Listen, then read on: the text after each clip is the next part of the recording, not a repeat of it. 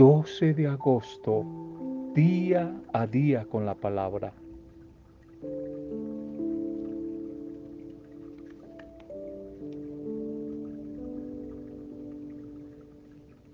¿Y quién eres tú, Señor? Hemos estado tratando de reflexionar algunos textos, tratando de encontrar a través de ellos la respuesta a quién es, quién es nuestro Dios, quién es Jesús. Y hemos encontrado varias respuestas. Yo soy el Salvador, único Salvador. Yo soy el Dios eterno. Yo soy la luz del mundo. Yo soy el verbo, la palabra encarnada. Yo soy el camino, la verdad y la vida. Yo soy el pan de vida. Juan 6:48.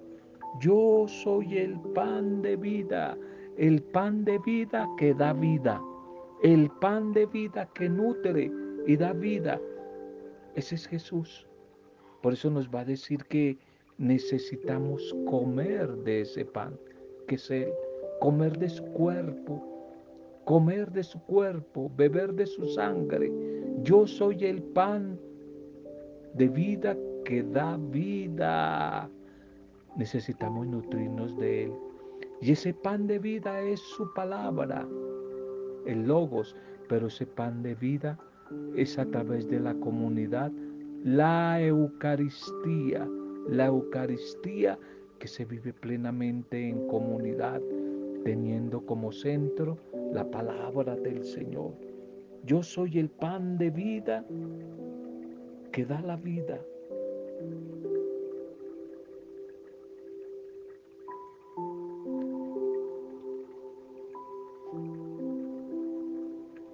Bien, bendiciones a tu vida en este nuevo momento a esta nueva hora que te llegue a ti este audio. Un saludo acogedor, un saludo de bendición, de intercesión, de solidaridad con tu vida, con tu familia, con los que están viviendo tiempos difíciles, situaciones adversas Ánimo a través de este encuentro orante, guiado por la palabra del Señor que es motivadora y que es fuerza y que es esperanza para nosotros y que es pan de vida que da vida. Les mando un mensaje de ilusión, creyendo que tiempos mejores van a llegar a ti. Tiempos mejores van a llegar a tu vida. Saludo a las familias, saludo a las pequeñas comunidades, a los grupos. Un saludo a todos, mis hermanas de intercesión, de diferentes grupos de luz de Cristo, todas mis amigas. Un saludo especialmente en nuestra oración por ustedes, por Lucilita, por su restauración total. Estamos orando por ella. Por Rosalvita, amiga maravillosa, Rosalvita, un saludo para ti, estamos orando por tu salud. Tiempos mejores, tiempos mejores desde el amor medicinal, terápico de nuestro buen Dios que es Jesús, van a llegar a tu vida, Rosalvita Bendaño. Tiempos mejores van a llegar para ti en la salud integral, en toda tu familia. Nuestra oración por Rosarito, bueno, por todas las personas que hemos estado orando, por Rodrigo y su familia, los que están atravesando días de soledad, etapas de duelo, de tristeza, de depresión, de angustia, de desesperanza, los que tienen problemas económicos. Quiero que se sientan que no están solas, no están solos. Hay alguien orando por ustedes, especialmente el gran intercesor, el Espíritu Santo en Jesús, orando al Padre por cada uno de ustedes, por cada uno de ustedes, por todos nosotros, orando. Ojalá que tú también lo hagas, así con la certeza de que siempre habrá alguien orando por ti. Tú también ores por otros, tú ores por alguien. Ojalá empezando por los más cercanos, empezando por los tuyos, los más cercanos. Saludo a todos los que hoy están de cumpleaños, celebrando alguna fecha especial, algún aniversario. Bendiciones a sus vidas en este nuevo día. Segundo mensaje para hoy. Somos amoricidas, amoricidas. Escuché esa palabra hace un tiempo a una psicóloga amiga, escuché esa palabra. El sentimiento, los sentimientos amoricidas, sentimientos amoricidas. Y de verdad que sí existen. He tenido que varias veces encontrarme con esta afirmación que puede sonar así de una dura, cruel, en boca de una mujer, de un hombre, de una pareja, que quizás frente a la otra se dice, yo sé que tú también has escuchado esta frase, se me murió el amor, se me acabó el amor, se me murió, se me murió el amor pensando en esa palabra, se me murió el amor en esa frase. La verdad, la verdad, yo creo que el amor no muere. El verdadero amor no muere, sino lo contrario. El verdadero amor, lo, o muchas veces lo que hemos llamado amor, no muere, sino que es asesinado. Es asesinado ¿Qué asesina ese amor? Muchas acciones en la cotidianidad de la vida poco a poco van matando el amor, van asesinando el amor. Estoy seguro que sentirse maltratado, maltratada, ignorado, despreciada, despreciado, no valorado, o sentir el frío rechazo de la otra persona son como unas auténticas puñaladas que poco a poco van asesinando, van matando el amor. Y entonces nos podemos preguntar en concreto, ¿qué puede ir matando el amor? ¿Qué mata el amor? Pues muchas malas actitudes lo van acabando. Muchas malas actitudes como el no valorar, el no agradecer, la rutina, no valorar, no agradecer, dejar llevar la, la, rutina, no tener en cuenta a la otra persona, no valorarla, no darle el valor que tiene ese otro, esa otra, perder la novedad por no valorar, por no agradecer, por no disfrutar gozarse de esa otra persona. Se va perdiendo la novedad, la sorpresa, la posibilidad de crecimiento. Y eso poco a poco, poco a poco va matando, va matando el amor, va matando, va asesinando el amor, el maltrato, el maltrato. Nadie tiene por qué amar o seguir al lado o sostener o sostenerse en el amor a alguien que maltrata, a alguien que genera miedo al otro o a la otra, a alguien que más bien trabaja y contribuye a ser infeliz al otro. Eso va asesinando poco a poco el amor. Las malas palabras, las palabras negativas, las palabras siempre de queja, esas palabras feas, actitudes de desprecio, las ofensas y tantas otras maneras de maltrato verbal, de maltrato emocional y hasta físico van matando, van asesinando el amor. Toda humillación va haciendo que el amor quede herido y quiera morirse. Tanta tantas formas, como la indiferencia, como creer que ama el que me ignora y me hace sentir que no soy importante en su vida. Qué difícil es compartir la vida con personas que me ignoran, personas para las que yo no cuento para nada, personas que no cuento para nada, sentimientos y acciones amoricidas que poco a poco van introduciendo la relación en un infierno. Como conozco de gente que muy ilusionada se unió a otro, a otra persona, con mucha esperanza, con mucho amor, confiando en que ese sería el espacio para ser felices y que juntos podrían alcanzar la plenitud en su vida.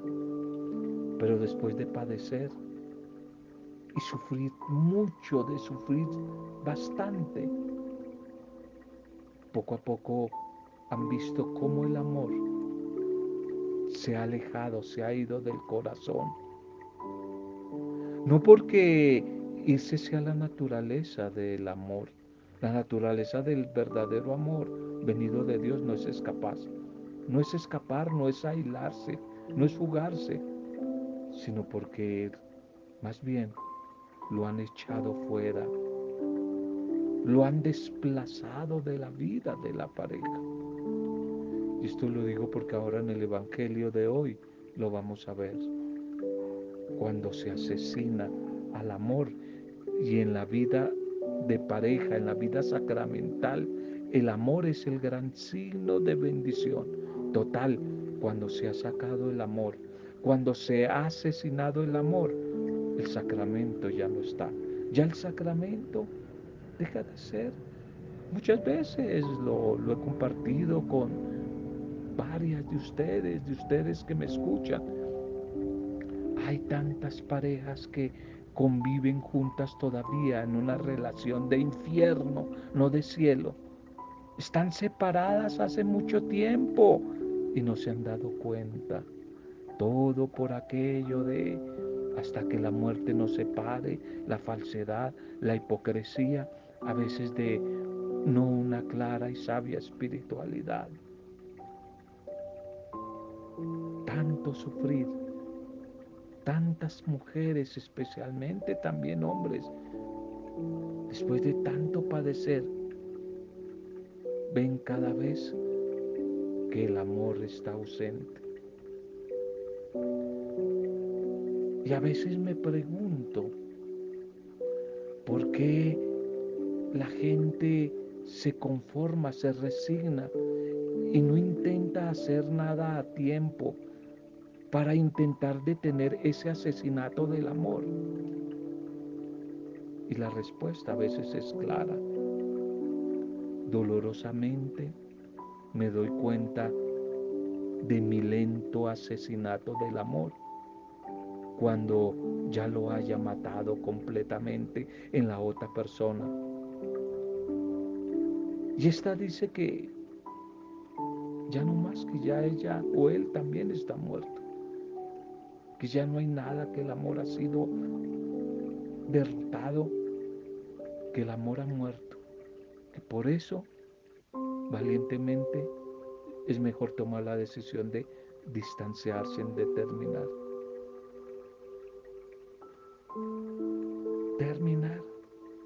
Que muchas veces no se comprende que no se trata de simples voluntades ni de no querer seguir, sino de una limitación, de una imposibilidad de sentir, de no tener dentro ningún movimiento, ninguna reacción que les haga sentir algo por lo cual decir que todavía queda un poquitico de amor.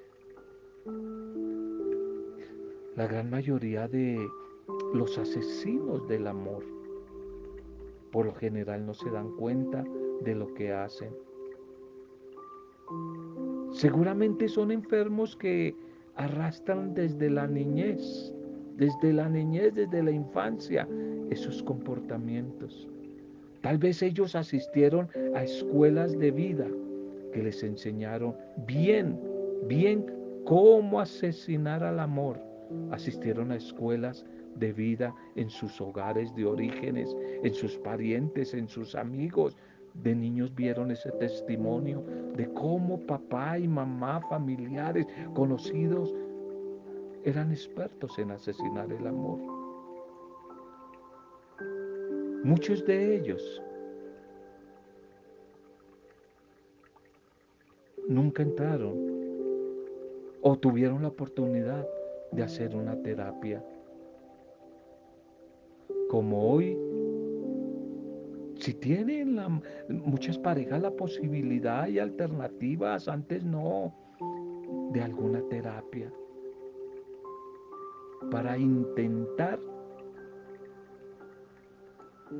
salvar ese amor. Pero definitivamente no van a poder vivir en pareja. Hay muchos que definitivamente, algo del tema también del Evangelio, no nacieron para la vida de pareja, sino para ser célibes, es decir, para la soltería, para estar solos y solas, por su temperamento, su comportamiento egoísta. Varias veces lo hemos conversado también. La vida de pareja es un don, un regalo, al igual que la fe que viene de Dios. Y no todo el mundo tiene ese carisma. No todo el mundo tiene el carisma para, para el derecho, para la ingeniería, para la economía, para la medicina. No todo el mundo tiene el carisma para el sacerdocio, para el liderazgo, el pastorado. ¿Y cuál es el gran error con que también asesinamos el amor? Cuando yo por encima de todo mi ego intento a la fuerza, a la fuerza presionar para tener el don que no tengo. Entonces hay mucha gente que no nació, son terriblemente individualistas, egoístas, narcisistas, son para ellos y para ellas. No nacieron ni siquiera para compartir la misma cama. Les gusta dormir separados. Entonces, ¿para qué presionaron una vocación? ¿Para qué presionaron? No nacieron para eso.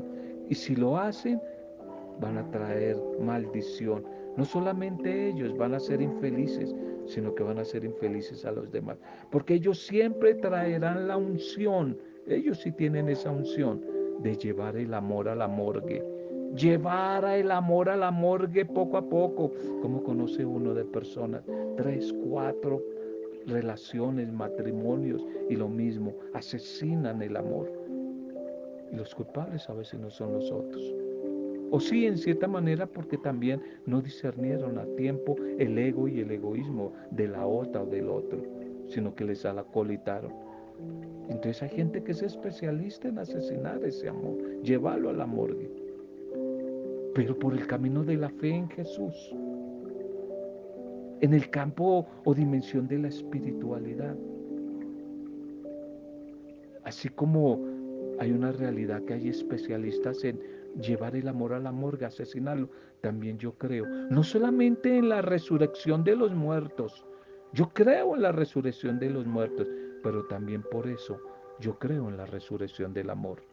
Yo creo en la resurrección del amor, que es posible, pero cuando con humildad se reconoce que solas y solos no podemos. Que es mejor quizás como va a decir por allí el eclesiastés en el capítulo 4, la unión hace la fuerza, y que es mejor la cuerda o el hilo de tres que no de dos.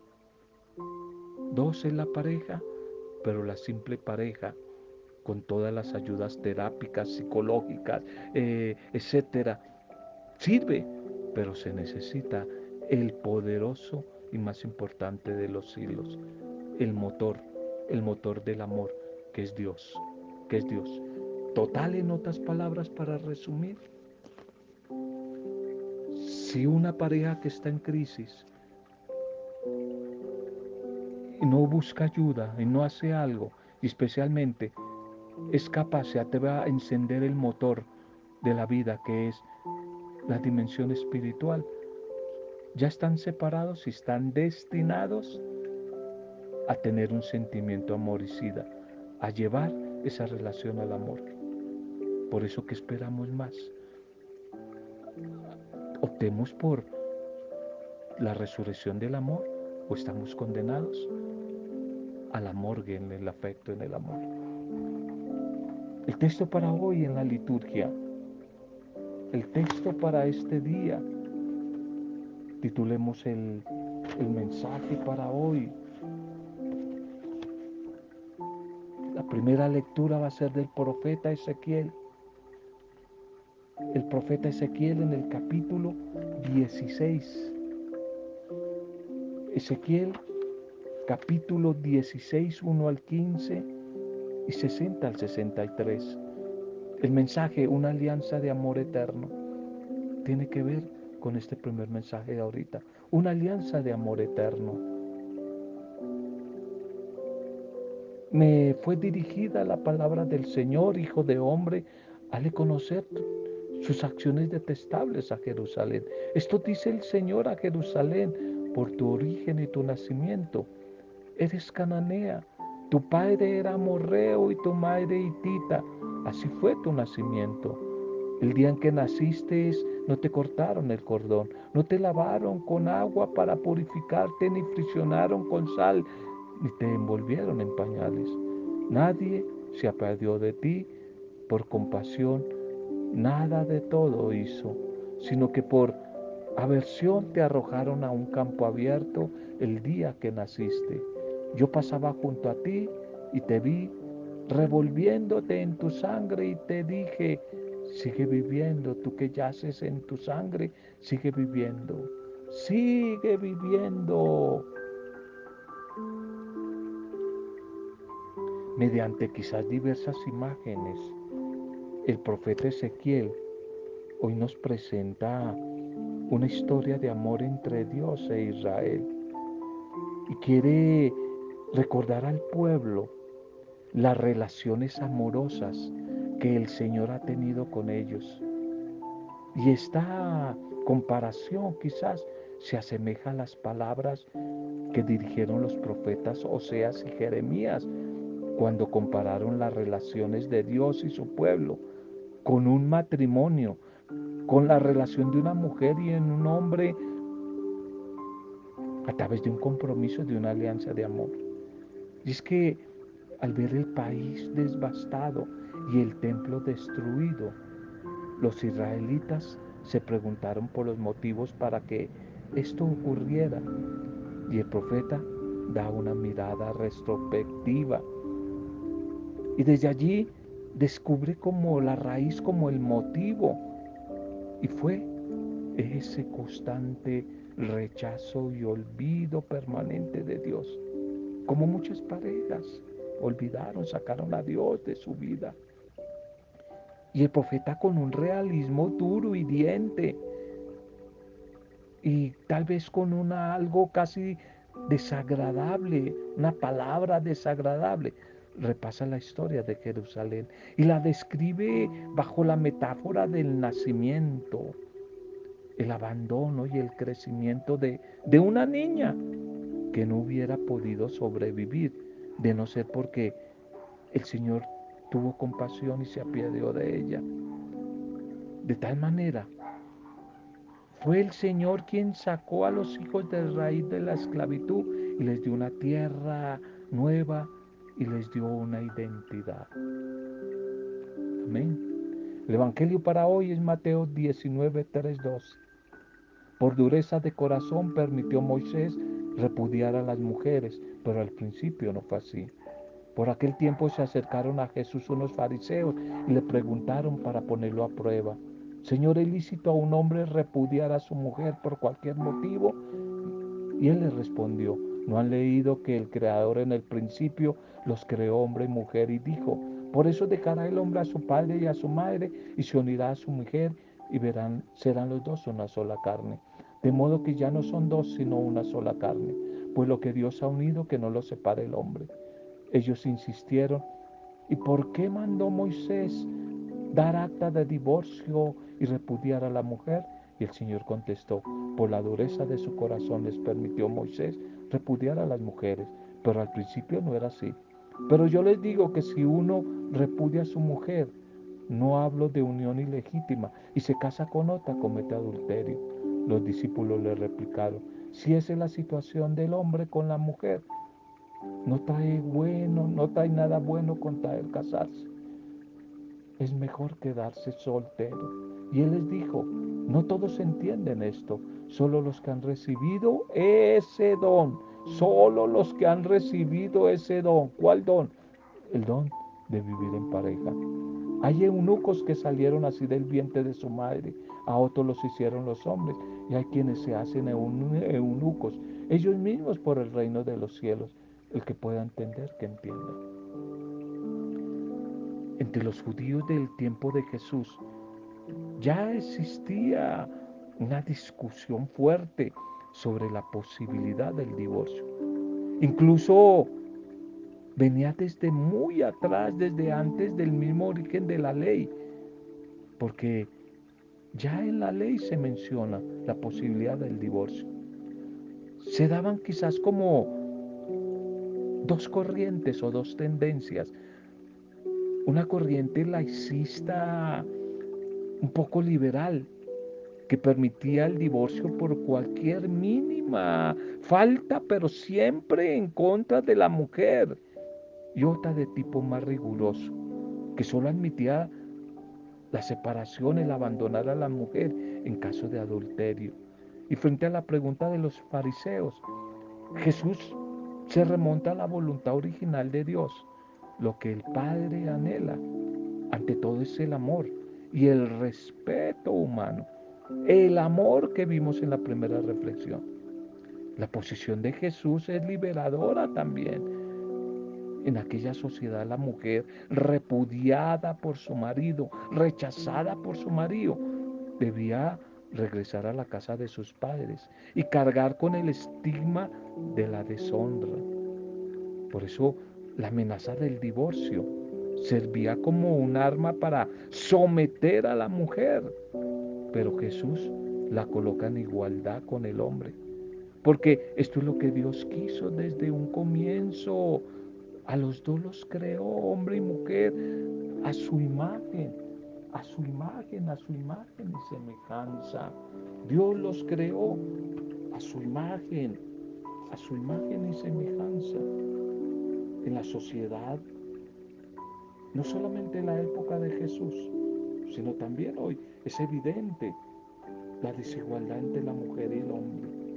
Mientras los hombres eran los dueños legales de la tierra, del dinero, incluso de las mismas mujeres, las mujeres eran sujetos de derecho. Y cuando eran despedidas por un hombre, quedaban sumidas en la absoluta pobreza, perdiendo así toda su dignidad. Y por eso los fariseos quieren poner a prueba a Jesús, planteándole el asunto de la licitud del divorcio, a lo que Jesús responde con sabiduría, anteponiendo el mandato de Dios de una unión amorosa sobre la limitada ley de Moisés, la cual es fruto de esa terquedad, dureza del corazón de los hombres. Para Jesús está por encima de todo desde el amor, la dignidad de las personas. Y en este caso las excluidas, las mujeres. Como podemos ver, en este cuestionamiento que los fariseos le hacen a Jesús. Jesús viene a criticar la misma ley que ha sido hecha, pero que comete el error de llevar en este caso a la mujer a que pierda su dignidad. Jesús se anticipa con una respuesta acertada, algo que no se busca, el celibato. El celibato que es un Dios de Dios que se descubre y se vive también con plenitud al servicio al pueblo de Dios. Una alianza de amor eterno, de amor eterno. Cuidado con ese sentimiento amoricida que poco a poco en muchas relaciones está llevando el signo sacramental que es el amor a la morgue. Es posible la resurrección de los muertos y también es posible la resurrección del amor. Pero cuando Cristo es el centro y a través de su espíritu el motor de la vida de la pareja. Gracias Señor por tu palabra de este día. Gracias por tu mensaje de hoy. Quisiéramos hacer el enclave de intercesión por tantas parejas que están en crisis, tantas separaciones que se han dado y donde quizás mujeres y hombres han querido, han quedado heridos, frustrados, vacíos ante esa separación. Hoy oramos por todos ellos, Señor, por las parejas que están en crisis, por las parejas que poco a poco están asesinando el amor. Hoy oramos por ellos. Oramos por los enfermos. Oramos por las personas que están atravesando momentos difíciles y por supuesto oramos por ti. Oramos por tu familia, por los diferentes grupos y por nuestro país y por el nuevo gobierno, por el nuevo gobierno que está comenzando su obra. Todo lo hacemos con acción de gracias, alabanza y adoración en el poder intercesor del Espíritu Santo para gloria, adoración del Padre Dios Creador, en Jesucristo, en el nombre de Él, en compañía de la discípula perfecta María de Nazaret. Amén. Roberto Zamudio de día a día con la palabra.